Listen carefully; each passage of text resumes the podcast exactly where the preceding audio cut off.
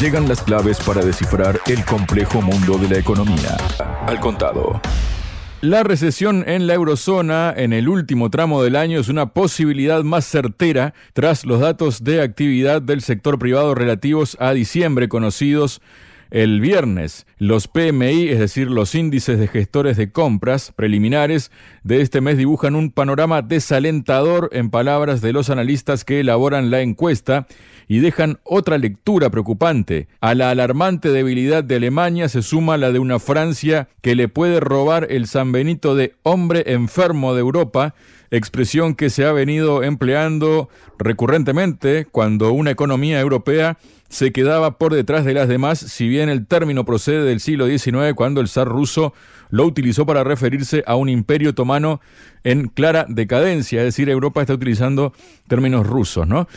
Para hablar sobre este tema, estamos junto al doctor Carlos Pereira Mele, director de dossier geopolítico. Carlos, bienvenido a Radio Sputnik. ¿Cómo estás? ¿Qué tal, Javi? Muy bien, muchas gracias por la invitación. Muchísimas gracias a ti, Carlos. Bueno, en el plano general de la eurozona, el PMI compuesto retrocede en diciembre de los 47,6 puntos a los 47, mientras que el manufacturero se mantiene en los 44,2 y el de servicios da un disgusto al caer de 48,7 a 48,1. Se esperaba un pequeño repunte hasta los 49, más cerca de los 50 que marcan la frontera con la zona de expansión de la actividad. El desglose publicado por SIP Global Hamburg Commercial Bank aparecen las cifras de los dos principales economías de la región, Alemania y Francia, confirmando los malos augurios. En Alemania el PMI compuesto baja de 47,8 a 46,7, con el PMI manufacturero subiendo tímidamente del 42,6 al 43,1, menos de lo esperado, y el PMI de servicios entrando en barrena cae de 49,6 a 48,4.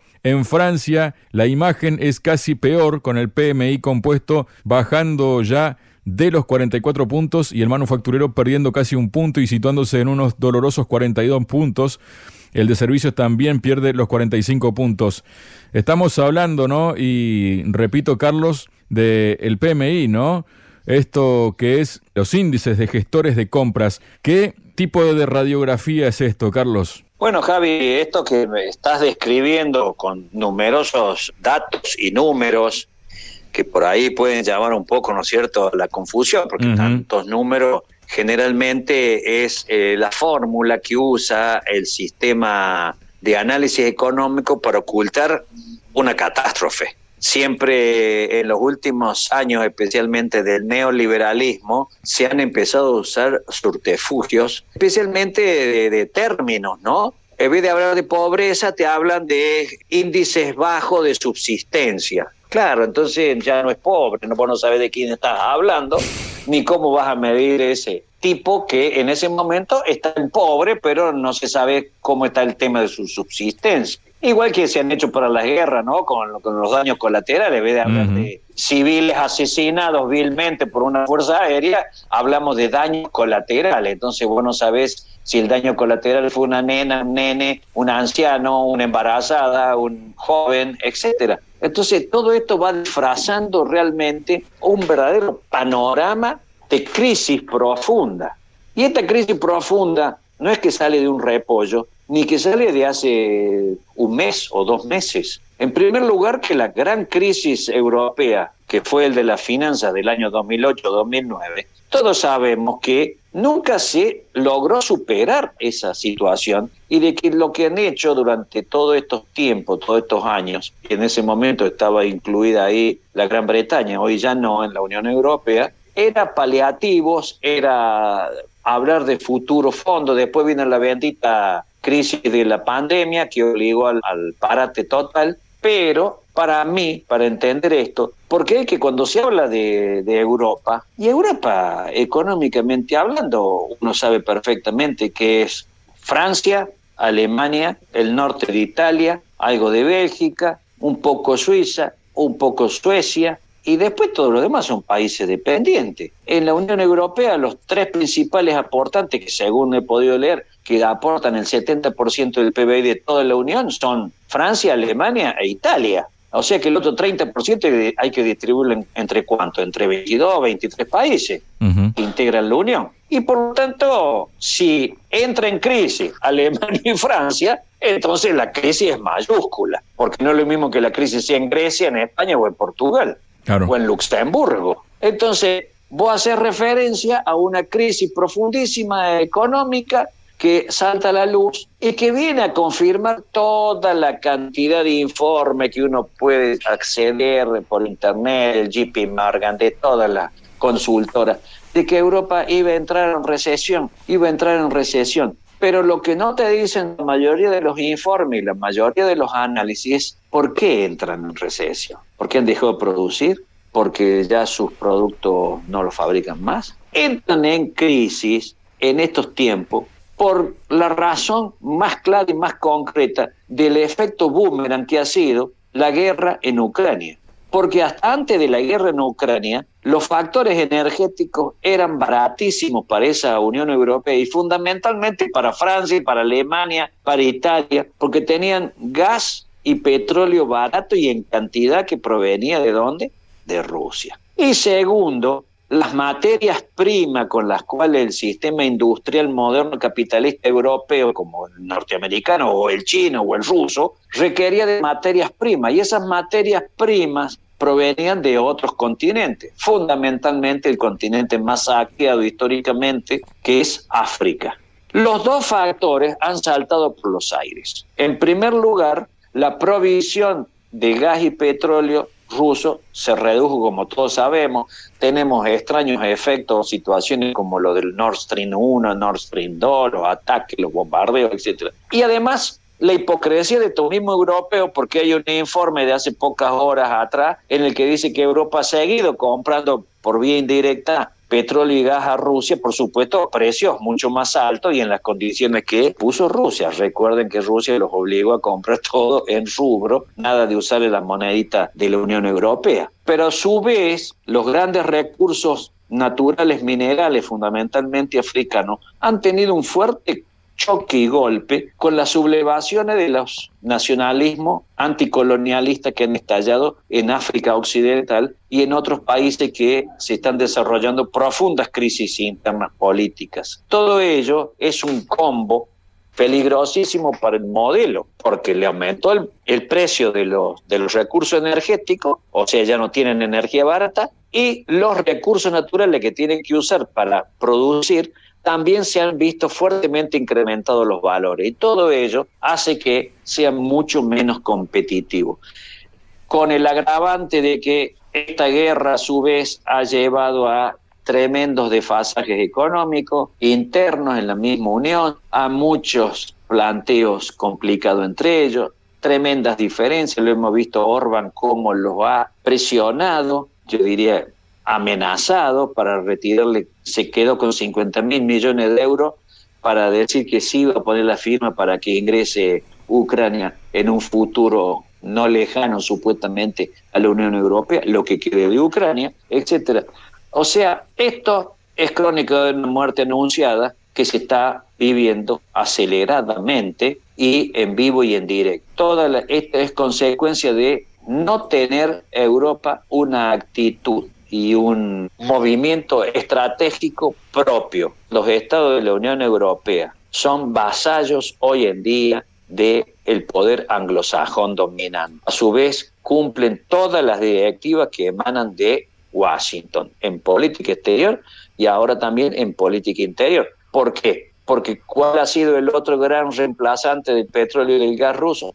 Los norteamericanos, que llegaron este, alegremente a ofrecérselo a los europeos, por supuesto con un valor mucho más alto y con problemas serios de la distribución logística, porque ellos traen el gas envasado en sus buques y eso requiere toda una red de distribución distinta a la que había de los gasoductos terrestres.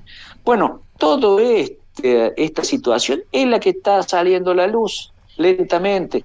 Y además, nos hemos olvidado, pero Francia en los dos últimos años ha habido movimientos de rebeliones muy profundas, de los chalecos amarillos, los últimos que han sido los problemas raciales que se incrementan, y todo eso tiene repercusión en la economía, además de haber aplicado un proceso que ha hecho un enriquecimiento en muy poca gente y una ampliación de la masa de población en situación complicada económicamente. ¿En dónde se refleja? En la posibilidad de comprar menos. Entonces su mercado tampoco ya cubre las expectativas de los propios productores europeos. Es más, han bajado, según tú me lo has comentado allí, está hasta en el área de servicios, que era en Francia era muy importante, y también ha bajado la, la perspectiva de esa área. O sea, ya tampoco el área de servicio, que ahí entran justamente el sistema bancario, de seguros, etcétera, ¿no? Bueno, entonces,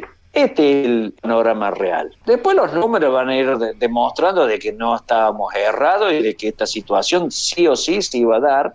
El boomerang de la guerra se ha vuelto en contra. El problema, han empezado los fríos mucho más fuertes de lo que se esperaban, por lo tanto, el uso de los, de los combustibles va a ser más alto para calefaccionarse, la industria tiene dificultades para acceder a esa producción para poder seguir adelante con todos los elementos que fabrica, de la BAF, por ejemplo, alemana, que tiene serios problemas con el acceso a conseguir gas para su industria petroquímica, eh, química, etcétera. O sea, es el panorama que se preveía. Lo que pasa es que los tiempos han seguido marchando y se ha alcanzado esta situación. Es una situación gravísima, pero que tiene muy poca arista de, solución si no se toma el toro por las astas y empieza Europa a tener una actitud mucho más soberanista, mucho más clara de no jugar los partidos por otro y recibir las consecuencias de las catástrofes que han originado terceros países.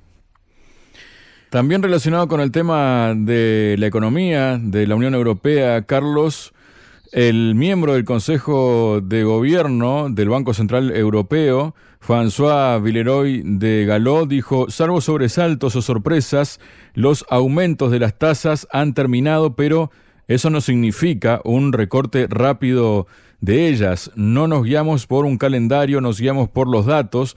Esta postura de este funcionario francés, que también instó a confianza y paciencia, concuerda con la de la presidenta del Banco Central Europeo, también la francesa Christine Lagarde, después de que los funcionarios dejaran sin cambios los costos del endeudamiento el jueves, advirtió contra la complacencia tras la reciente caída de la inflación hacia el 2%. Y en este sentido se ha pronunciado también la directora del FMI, Cristalina Georgieva, quien dijo, a veces los países declaran la victoria prematuramente y luego la inflación se arraiga más y la lucha se vuelve más dura. Georgieva dijo que la Reserva Federal de Estados Unidos hizo bien en señalar su giro basándose en datos de Estados Unidos, pero otros bancos centrales deberían considerar sus propias situaciones. Ahora que la inflación está disminuyendo y desacelerándose, pero en diferentes puntos, en diferentes países, los bancos centrales tienen que calibrar sus propias acciones de acuerdo con las condiciones internas. Esto se refería a que la Reserva Federal anunció que comenzaría a bajar los tipos a partir del próximo año, ¿no? Así que tenemos también esta situación, ¿no? ¿Cómo la ves tú, Carlos? Bueno, usted sabe que la inflación es un monstruo que tiene muchas aristas, que tiene muchas complicaciones, no es una sola la causa de la que lo ocasiona y que evidentemente requiere de que los bancos centrales vayan tomando precauciones puntualmente región por región donde tienen su ámbito de ejercer su poderío. ¿no? Además, este, qué interesante ¿no? es tener eh, a una ex FMI este, al frente del Banco Central Europeo con los antecedentes que tiene la señora Lagarde, que no son precisamente de una muy buena gestión y además de haberse visto muchas veces implicada en negociaciones espurias. entonces es complicado es complicado poder tener eh, un panorama claro cuando se tiene funcionarios de dudosa eficacia y de dudosa moralidad. Allí es, eh, esta es la verdad. Se han trabajado fuertemente sobre los aparatos judiciales para impedir que siguieran avanzando las investigaciones, etcétera, sobre los casos de corrupción en la que estaba involucrada Christine Lagarde. Así que, bueno, pero ese es el panorama europeo y, son representantes puestos ahí por el sistema financiero internacional que por supuesto no se dedica a la beneficencia, sino que se dedica a pingües ganancias aún en los peores momentos de crisis que pase un país o una región. Y por lo tanto están allí para que esto dé ganancia a la famosa fábrica de dinero que es la que administra y maneja el mundo financiero occidental. Y ambos funcionarios del Fondo Monetario, la Georgina y Cristina en el Banco Central, son funcionarios puestos para eso. ¿no? Así que sus alertas son fundamentalmente para garantizar al sistema financiero internacional que siga teniendo aceite, que siga en su ruta de seguir teniendo ganancias por encima de las crisis que se han llegado para quedarse y que como bien dice, no hay que cantar victoria ante tiempo. Es evidente que se están curando en salud porque prevén un resurgir de la inflación en otro poco tiempo más. Muchas gracias, Carlos. Gracias a ti, Javi. Un gustazo, como siempre, poder analizar estos temas contigo. BRICS, G7, OP, FMI, Banco Mundial, Nuevo Banco de Desarrollo, Banco Central Europeo, tasas de interés, finanzas, sanciones, deuda, desdolarización, al contado.